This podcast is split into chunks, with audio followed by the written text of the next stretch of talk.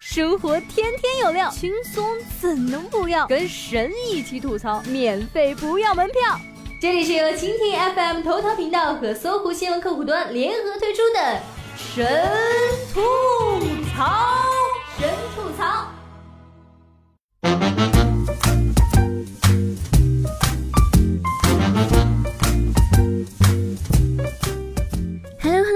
大家好，欢迎收听最新一期的神吐槽，我是你们的神妹子萌萌哒小冉呀。夏天，夏天悄悄的来临，穿上比基尼，比基尼，比基尼，穿上吓死你。最新研究发现，人坐下后臀肌会放松，若是整天坐着，臀肌就会忘了怎么复原，就算站起来或运动，也保持放松状态。医学上把这个称作臀肌失忆症，失忆会让臀部变得扁平松弛，还会影响身体其他功能。久坐屁股会失忆，嗯，吓得我赶紧起来走了两步。仅靠起来走两步就能见疗效的，那多半还没变成病，不然咋显示出医生的水平呢？中华上下五千年，医生水平最高的就是各路神医，不少神医都是给病人逼出来的。神医扁鹊、神医喜来乐，那都是给皇上看病的，龙眼岂是轻易能看见的呀？所以也才有了切之前的三种看病方式：望、闻、问。但现代人啊，比古代皇上还注重隐私和面子。古有大圣悬丝诊脉，今有大夫敷面问诊。为防尴尬，医生患者戴面具进行妇科检查。泰国某医院在做妇科检查的时候，允许患者戴上面具，以化解尴尬。近日，此类行为被升级，面具风格融合了泰国佛教元素，并且医生护士也同时佩戴。患者们表示，检查治疗时感到轻松了许多。虽然场面确实不尴尬了，不过医生可能会笑场。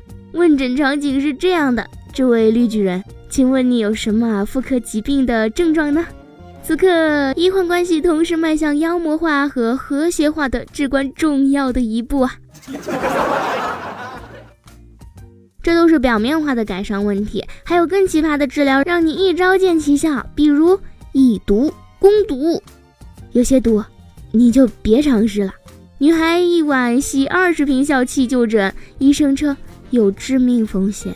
笑气正式名称是一氧化二氮。本是用于麻醉的气体，却成了夜店里嗨翻全场的助推剂啊！日前，上海一女孩就因吸了二十瓶笑气，被母亲送去就医。专家表示，吸笑气确会让人感到愉悦，但长期吸可谓坏处多多。我以为还笑不停被送去医院，认真搜索才知道，这是种新型毒品啊！有什么不开心的？也别吸笑气啊，还挺贵的。要不吸天然气吧，天然气也不是毒品，上头更快又便宜，你家就可以点燃，用水扑灭，鼻子嘴巴对着燃气罩用力吸，保证你爽到翻天，还便宜。缺点，嗯，就是容易死。还可以去找曾经的化学老师嘛，在化学实验室废气口多趴一会儿就行了。各种各样的气体，还可以订个套餐，打个折啥的。吸啥都不如吸猫好，一吸准有效。奇葩疗法并非一国特色，别国也有相当特别的疾病疗法，比如岛国成人卷的治疗方式，号称透过模仿抱婴儿的方式，可以舒缓成人的身体僵硬、姿势问题。虽然可能真的有效，但总感觉包的不是活体。吞食活鱼可以治疗哮喘，据说这还是一百七十年前的神秘秘方呢。在印尼，人们躺在铁轨上接受治疗，当地人认为铁轨上的电流能治病，这怎么看都像是蓝鲸游戏的新关卡呀。还有西伯利亚一家诊所用鞭刑来治疗毒瘾，是不是想起了某种电击戒网瘾疗法？哎，不敢想象，这奇葩疗法还挺受欢迎的。医院接到了来自全俄罗斯的预约。甚至还有美国人专门打电话咨询疗程的价位，这世界是抖 M 太多了吗？还是喝一碗绿豆汤压压惊吧。要想身体好，不被各种奇葩方式治疗，那就要健身。健身可以改变很多，比如我的饮食习惯就变了。以前吃零食都是直接吃，现在要先看一下热量表，如果热量太高，嗯，我就哭着吃。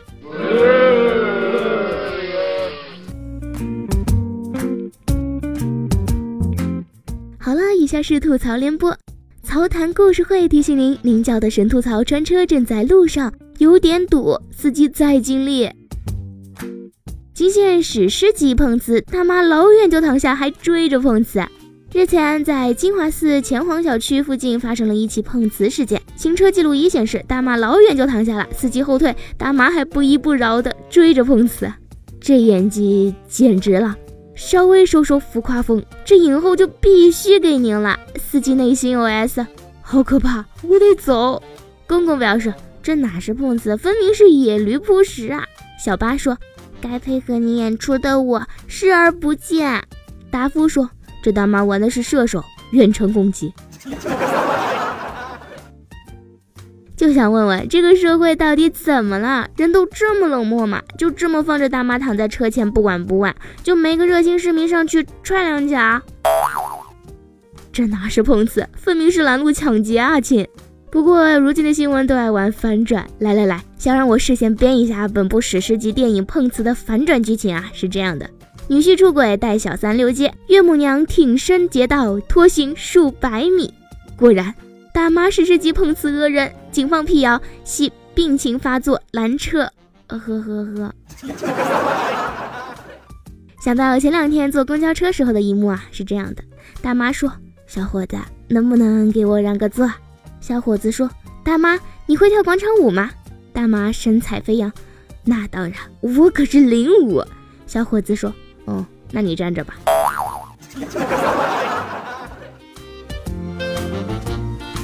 马云取代王健林成为中国首富，身价约为三百零九亿美元。十五号，福布斯公布，阿里巴巴董事长马云超越万达集团董事长王健林，成为中国首富。截至上周五，数据显示，马云的身价约为三百零九亿美元，折合人民币约两千一百三十亿。而王健林的身家约为三百零七亿美元，折合人民币约两千一百一十五亿。马云的成功全靠中国的广大女性，我就贡献了不少嘛。小八说：“到底怎么才能挣大钱，让我的排名也往前挤一挤？”一般人想让我可不告诉他，所有挣大钱的方法其实都写在了刑法里面。早上捡到个钱包，里面有几百十钱和证件。最重要的是有一张纸条，上面写着：“本人经常丢东西，钱包里面的钱给你了，把证件还给我就行了。手机号是……”然后我就打过去了，只听到对方说了一句话：“这手机我也是刚刚捡来的。”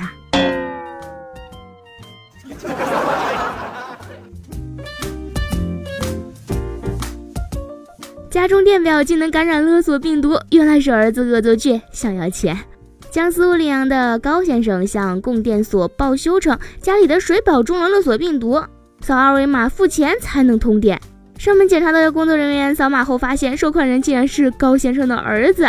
好个臭小子，骗钱骗到他老子头上来了。高先生说：“乍一看吓我一跳，还以为是病毒转移了。没有黑客的技术，却想用黑客的套路，一看就是作业太少了。”儿子说：“一毛钱没要到，还花了打印钱呢。”不不不，其实你会赚到一顿骂加男女混合双打，是不是瞬间菊花一紧，有种屁股要开花的感觉呢？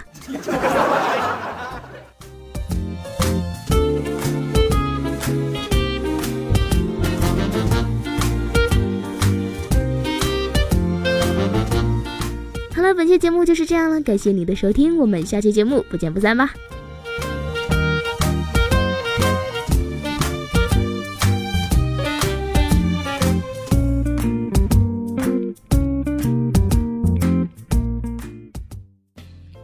想听更多神吐槽，请锁定蜻蜓 FM 头条频道和搜狐新闻客户端，每天吐一吐，身体更健康。